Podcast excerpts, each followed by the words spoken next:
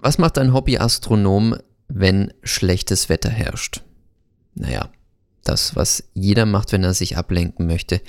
Netflix lesen, Musik hören oder schlafen gehen. Tatsächlich ist ein ausgewogener Schlaf und fit sein dann nachts eine der Grundvoraussetzungen, wenn man sich etwas mit dem Sternenhimmel beschäftigen möchte. Und da ich vor kurzem erst angefangen habe, mich mit Astronomie zu beschäftigen und den Blog astroblog.org gestartet habe und damit diesen Podcast. Herzlich willkommen zu meinem neuen Podcast. In dieser ersten Episode möchte ich über meine Erfahrungen und Erkenntnisse zur Orientierung am Sternenhimmel sprechen, da diese Erkenntnisse sehr relevant sind, wenn man das erste Mal mit Teleskopen hantiert, wenn man sich für Astrofotografie interessiert, aber natürlich auch, um sich einfach so rein visuell ohne irgendein Fernglas am Sternenhimmel orientieren zu können. Natürlich bin ich dabei nicht der absolute Experte, daher werde ich mich auf die wesentlichen und wichtigsten Aspekte beschäftigen, in der Hoffnung, dass kein Quäntchen falsche Informationen in diesem Podcast hoffentlich sein möge. Wenn es doch Verbesserungsbedarf gibt, bitte mir gerne schreiben auf astroblog.org und unterhalb dieses Podcasts kommentieren.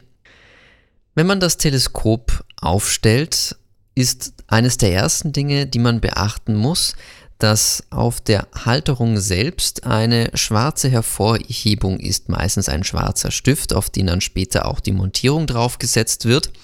Und dieser schwarze Stift sollte immer nach Norden zeigen, weil auch die Montierung selbst, zumindest auf der Nordhalbkugel, immer auf den Polarstern ausgerichtet werden muss. Wie findet man den Polarstern? Erstmal, wie schon gesagt, muss es Richtung Norden sehen. Um Norden zu finden, kann man sich ungefähr ausrechnen dort, wo die Sonne eben nicht scheint, oder man installiert sich auf dem Handy eine Kompass-App. Das reicht vollkommen, sofern ihr keinen Kompass zu Hause habt. Wenn ihr weder das Handy zur Hand habt, noch einen Kompass, könnt ihr auch einen Kompass ganz einfach nachbauen. Alles, was ihr braucht, ist ein Magnet, eine Nähnadel und eine kleine Tasse mit Wasser.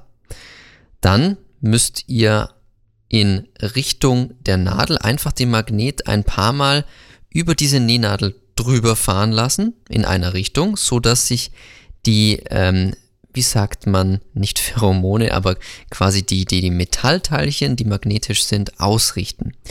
Und dann einfach in die Mitte der Nadel irgendeine kleine Folie picken, die auf dem Wasser schwimmen kann. Und dann legt ihr einfach die Nadel in das Wasser und sie wird sich automatisch Richtung Norden ausrichten. Diesen kleinen Trick, glaube ich, habe ich selber aus Löwenzahn oder ganz anderen jungen Kindersendungen. Und ja, in der Not funktioniert das genauso akkurat eigentlich wie eure Handy-App. Welche Apps sind denn für Astronomie ganz gut? Also neben der Kompass-App, die ihr zuhauf in den Play Stores finden werdet, eignet sich zum Beispiel die Light Pollution Map. Die könnt ihr auch euch kostenlos installieren und dort seht ihr, wo die Lichtverschmutzung in eurer Umgebung am höchsten bzw. im Idealfall auch am niedrigsten ist. Denn es gilt leider, dass man Sterne nur dann sehen kann, wenn das Licht um einen herum möglichst nicht vorhanden ist und das ist in unseren Breitengraden natürlich sehr, sehr schwer weil Städte sind immer durchweg beleuchtet, leider, und heutige Laternen schaffen es zum großen Teil leider immer noch nicht, dass sie nur nach unten strahlen, anstatt nach oben wegstrahlen, genauso wie die ganze Beleuchtung der Geschäfte, der Banken etc. Das ist leider ein großes Problem und ich natürlich als Hobbyastronom würde mir sehr wünschen, wenn die Lichtverschmutzung abends ab zum Beispiel 0 Uhr abnehmen würde, indem man einfach großflächig die Beleuchtungen abschaltet. Auch natürlich aus Umweltschutzgedanken, aber auch denke ich, weil wir als Menschen selber viel eher zur Ruhe kommen könnten, wenn uns auch mal abends weniger Licht umgibt und wir auch mal die Schönheit des Sternenhimmels aus der Stadt sehen könnten. Aber auch in einer lichtverschmutzten Stadt ist es natürlich möglich, die wichtigsten Sterne am Himmel zu sehen, sofern das Wetter mitspielt. Jetzt waren wir schon Richtung Norden ausgerichtet und wenn wir jetzt nach Norden schauen, unseren Blick etwas heben, wird uns auf der Nordhalbkugel auffallen, dass wir einmal den großen Wagen sehen, etwas links von uns Und wir sehen das sogenannte Himmels-W, also eine Sternenkonstellation, die man so verbinden kann, dass sich ein W bildet. Das ist die Cassiopeia. Und zwischen diesen beiden Sternbildern befindet sich der Polarstern. Der Polarstern ist einigermaßen fix am Himmel. Ich sage einigermaßen, weil es meines Erachtens oder meiner Recherche nach kein wirklicher Fixstern ist. Was es damit auf sich hat, werde ich in einem weiteren Podcast darlegen. Wie findet ihr den Polarstern? Erstmal, es ist ein hellerer Stern, daher sollte er nicht zu übersehen sein, sofern ihr klare Sicht habt. Was ihr tun müsst, ist, ihr seht den großen Wagen, der ist eigentlich nicht zu verfehlen als Sternenbild, und nun nehmt ihr die beiden vorderen Sterne des Wagens, also quasi ganz vorne die beiden Sterne, die das die die vordere rechte Hälfte des Wagens bilden. Diese Sterne verbindet ihr nun zu einer Linie und geht dieser Linie nach. Und der Polarstern wird genau auf dieser Linie zu finden sein. Ebenfalls könnt ihr das hintere W, also quasi das, ja, wie soll man sagen, untere W ebenfalls verlängern von der Cassiopeia und diese beiden Linien treffen dann mehr oder weniger auf den Polarstern. Und so findet ihr den relativ simpel am Sternenhimmel. Und wenn ihr den schon mal gefunden habt, habt ihr euch schon mal grundsätzlich am Himmel orientieren können. Also großer Wagen, Linien verbinden und dann seid ihr beim Polarstern. Der Polarstern ist aber auch Teil des Sternenbildes kleiner Bär oder kleiner Wagen, aber den sieht man tatsächlich gerade im lichtverschmutzten Bereich nicht ganz so gut.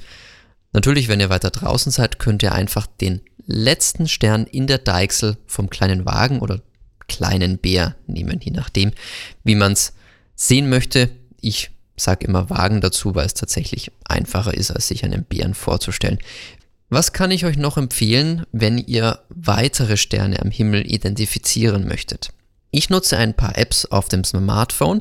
Neben der App Kompass bietet es sich zum Beispiel an, dass ihr euch die App Starwalk 2 holt oder Star Tracker.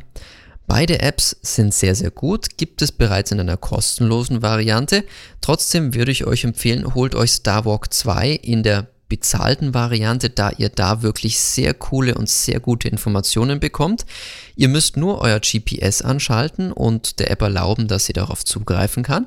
Und dann könnt ihr euer Handy in den Sternenhimmel bewegen und ihr werdet genau dort, wo das Handy gerade hinschaut, den richtigen Sternenausschnitt sehen und damit die Sternenbilder deuten können, weil euch gezeigt wird, wo ihr gerade seid.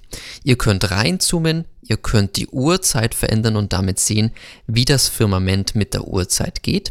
Ihr könnt auf einzelne Objekte draufklicken und habt sofort Informationen zum Objekt, die genaue Position, einen Wikipedia-Artikel, weitere Fotos etc.